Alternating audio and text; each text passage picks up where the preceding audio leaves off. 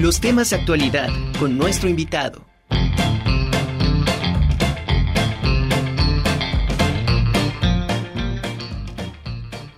Bueno, y como le dije hace un momento, eh, vamos a platicar con Brenda Palacios, quien ya se encuentra conectada. Ella es subcoordinadora de violencia mediática del Consejo Ciudadano de Seguridad y Justicia. Brenda, un gusto tenerte aquí con nosotros en La Conjura. ¿Cómo estás? Buenas tardes.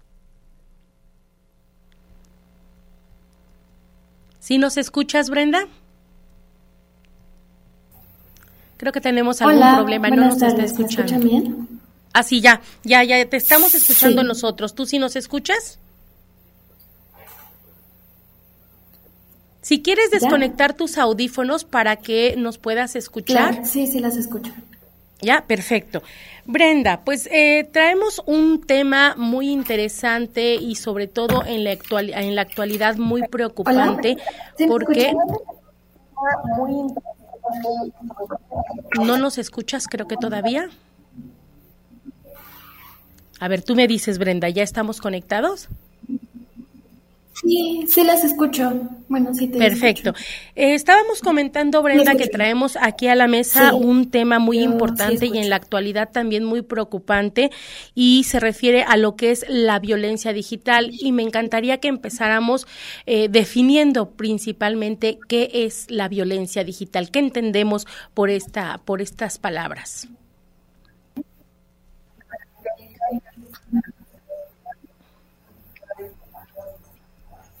Claro, eh, la violencia digital es esa violencia que se ejerce usando parcial o totalmente las tecnologías de la información y la comunicación, las plataformas de Internet, las redes sociales, las aplicaciones, eh, pueden ser también los servicios de, mensajería instantánea, el correo electrónico o cualquier otro espacio que se, que se considera un espacio digital.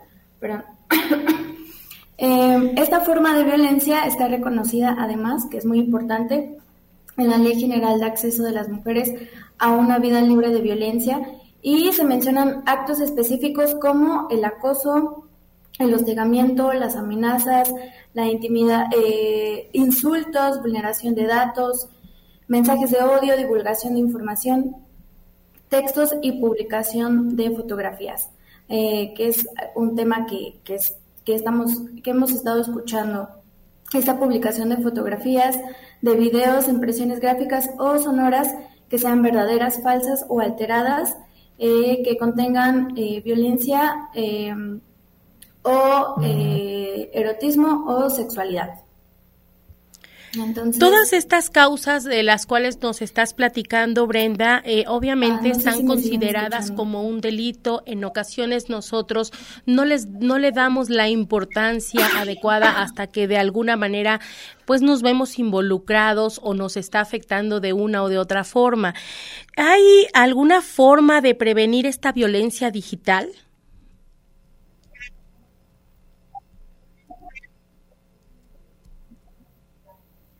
Sí, eh, existen muchas formas para prevenir esta modalidad de violencia.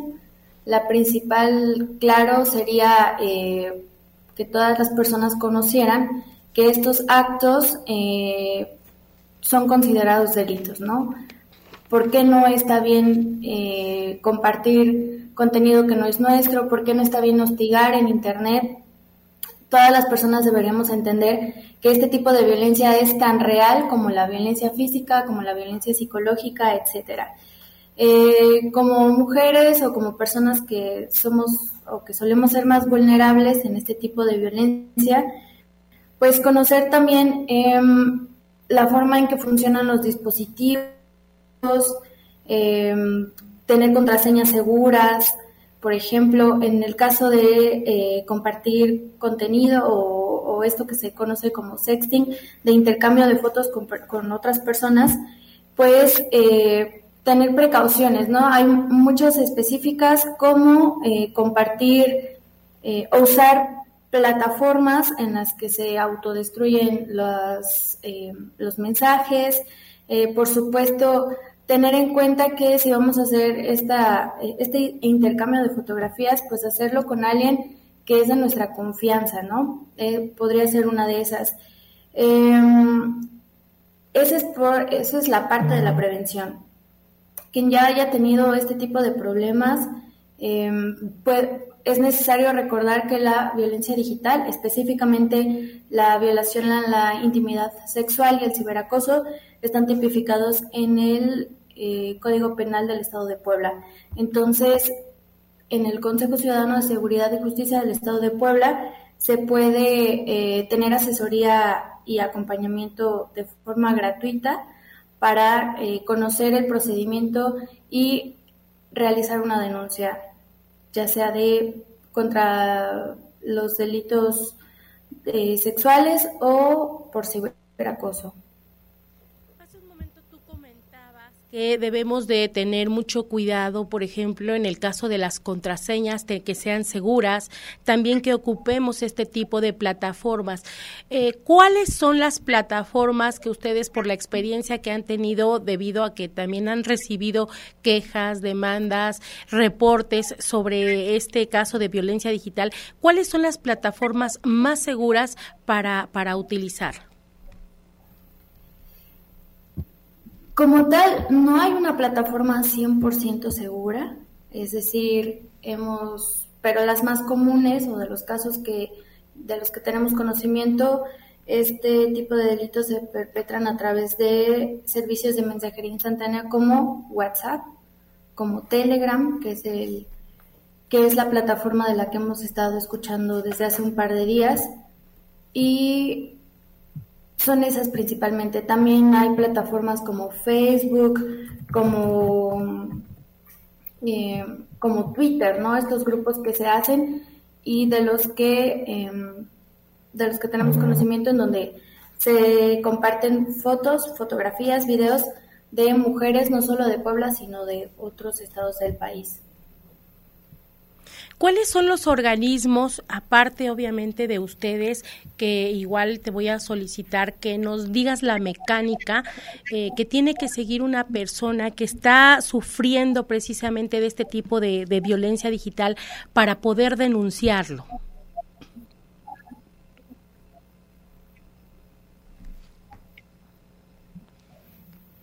Claro, en el caso de los delitos contra la intimidad sexual, ah, en Puebla hay una fiscalía que está especializada en este tipo de delitos, en los delitos sexuales.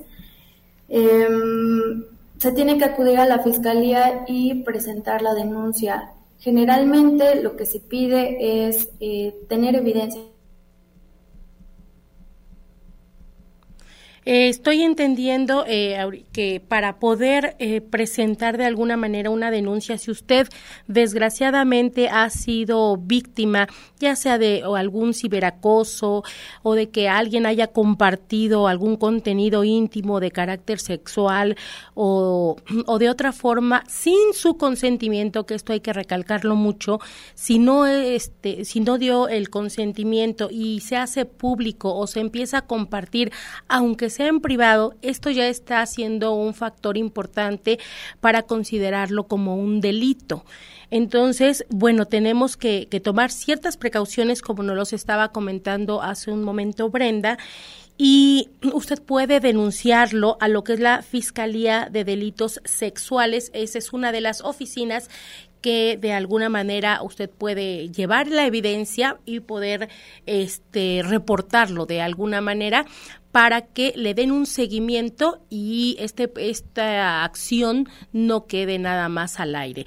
Pues regresamos con contigo este Brenda eh, platícanos eh, sobre cuáles son las principales causas del ciberacoso. Pues creo que si hablamos eh, de, manera, de manera general sobre la violencia contra las mujeres, eh, podemos encontrar muchas causas, ¿no? Por ejemplo, la desigualdad estructural, em, la minimización de las mujeres, o, o, sea, ver a las mujeres como seres inferiores. Eso repercute en que se nos trate a, a veces o de manera sistemática, de manera injusta y de maneras pues que no son respetuosas, ¿no? Eso es como la violencia en general.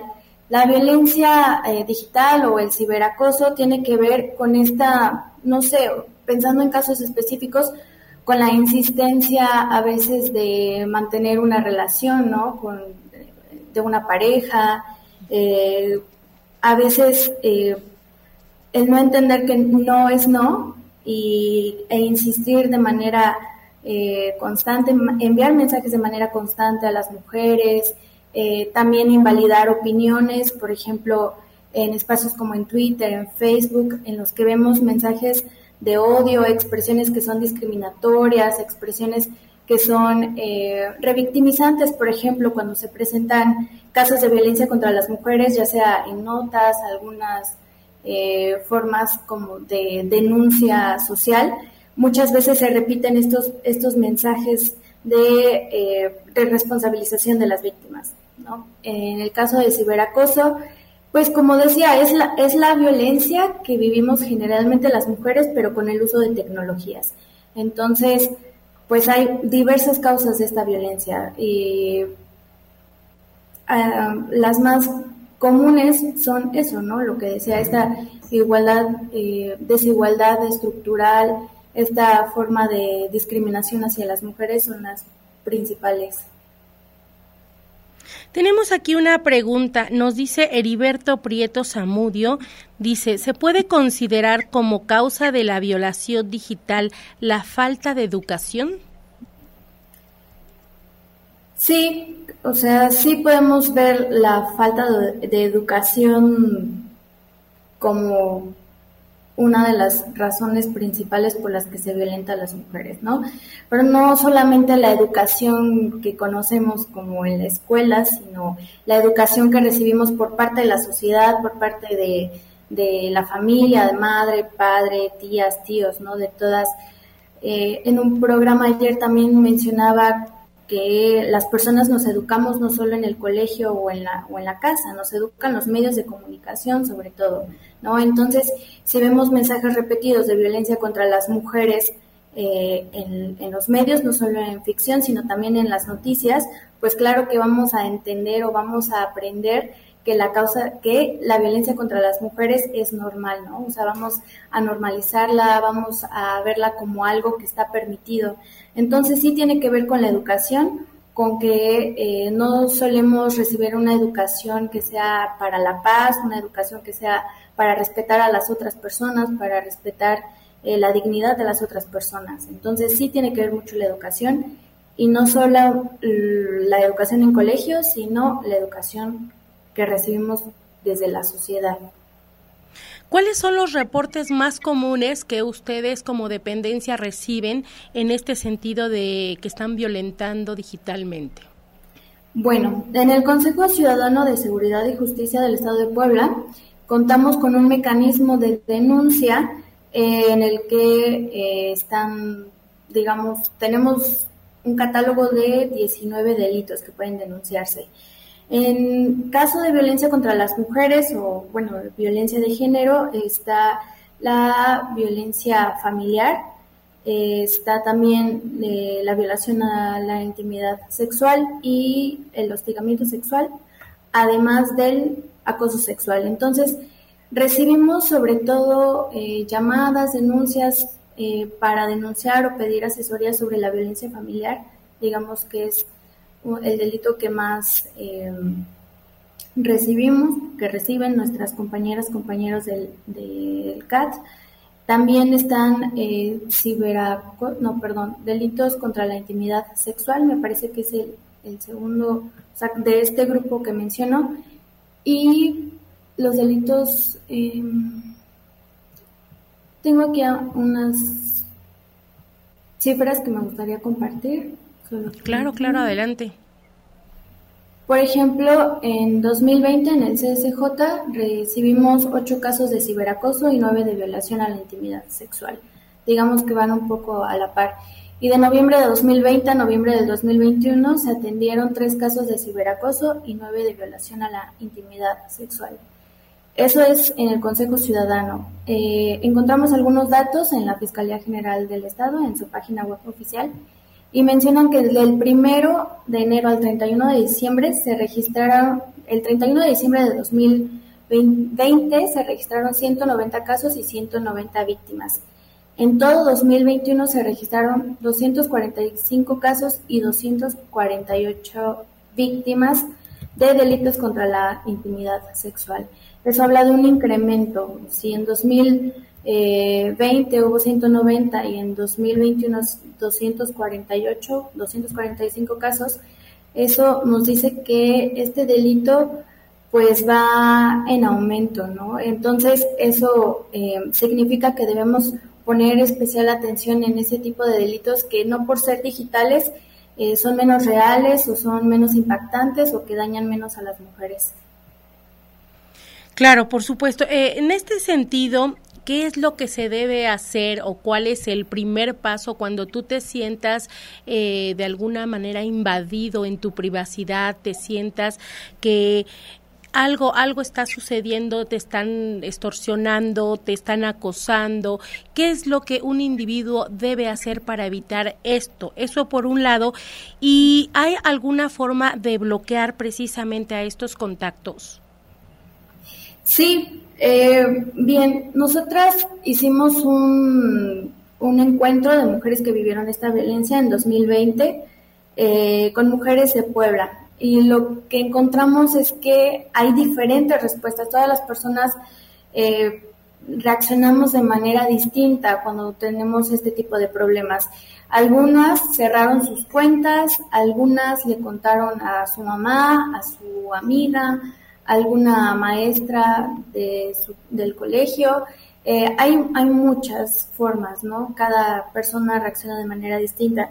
Digamos que no hay un debe ser, pero podemos eh, recomendar, por ejemplo, pues mantener la calma, ¿no? Pensar que, ok, estamos en un problema, pero este problema puede tener una solución y lo ideal sería eh, contarle a una amiga, contarle a, alguien que sea de nuestra confianza y pedir ayuda, o sea, no responsabilizarse, no quitarnos esta idea de que la violencia que se ejerce con contra nosotras es nuestra culpa. Eh, entonces, ese es como el primer paso, entender que no es nuestra culpa, quien ejerce la violencia es la persona que debería sentirse avergonzada o mal. Entonces, es eso, mantener la calma, buscar algún eh, espacio, alguna organización en la que se pueda eh, confiar y en la que se pueda pedir asesoría legal. Eh, la violencia digital es muy diversa, hay muchas, ah, muchos actos que constituyen estos delitos, entonces lo ideal es conocer cómo, cómo es el procedimiento ¿no? para iniciar esta denuncia. Puede ser también pasó mucho, o bueno, nos dimos cuenta en este encuentro que no todas las víctimas quieren a su agresor, agresora en la cárcel. Entonces tampoco es pensar que si voy a denunciar no eh, a mi amigo, a mi amiga, eh, porque a veces eso puede obstaculizar la denuncia, es que entender que no siempre el castigo es la prisión, si no se quiere. Hay muchas formas de reparación del daño que eh, que se pueden ver con una abogada, con un abogado, porque nos damos cuenta que esa idea de, meter a la cárcel a alguien puede asustar a, las chicas o a los chicos. Entonces, tranquilizarse, pedir asesoría, eh, pedir acompañamiento también, porque pues son, eh, son delitos que impactan en nuestra integridad, en nuestra psique, digamos, entonces, lo primordial también sería estar tranquilas, encontrar una forma de sentirnos tranquilas a pesar del problema que estemos viviendo. Perfecto, Brenda. Pues eh, muchísimas gracias. No sé si nos quisieras compartir el número de del Consejo Ciudadano de Seguridad y Justicia donde podamos reportar eh, algún alguna este agresión o para que estemos en contacto con ustedes, para todas aquellas personas que están sufriendo de violencia digital? Claro que sí, es el número, la línea ciudadana 222 3099 099. Pueden llamar a este número, como les decía, para pedir acompañamiento en casos de hostigamiento sexual, acoso sexual, delitos contra la intimidad sexual, también con casos de violencia familiar. y pueden también poder, pueden hacer su denuncia en la página de internet que es consejociudadanopuebla.org y también en redes sociales nos encuentran como Consejo Ciudadano Puebla. Perfecto, pues te lo agradezco mucho Brenda Palacios, gracias por estar con nosotros, te mandamos un abrazo, saludos. Muchas gracias, hasta luego. Ella es Brenda Palacios, subcoordinadora de, de, violencia mediática del Consejo Ciudadano de Seguridad y Justicia.